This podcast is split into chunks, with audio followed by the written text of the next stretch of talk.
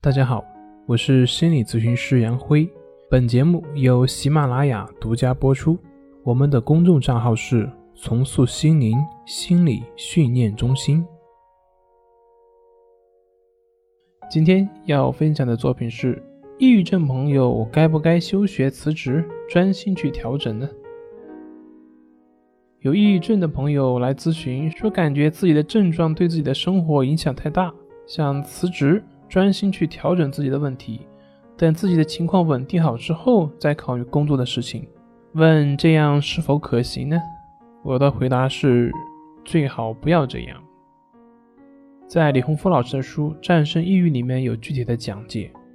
如果我们的抑郁症状已经让自己无法适应当前的工作或者是学习，那么我们可以考虑暂时减少或者是回避这种环境的接触，但是。这并不意味着一定要辞职或者是休学，我们可以先尝试着去请假，或者是其他一种不会造成太大变化和影响的方式。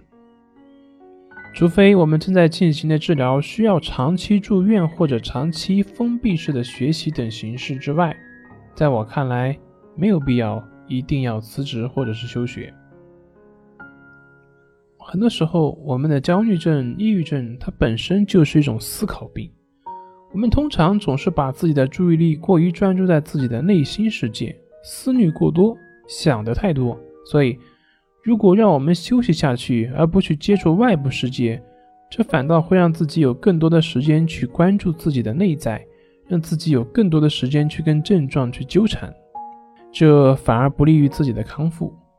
另外，从现实的角度来看，让自己的注意力转移到现实世界的生活，这就会打破所谓的精神交互作用，从而帮助我们走出病症的束缚。那么，抑郁症患者怎么样才能够摆脱抑郁症的束缚，做到顺其自然呢？大家可以去练习关系法。关于练习关系法的内容呢，在《战胜抑郁》这本书第三章会有详细的讲解，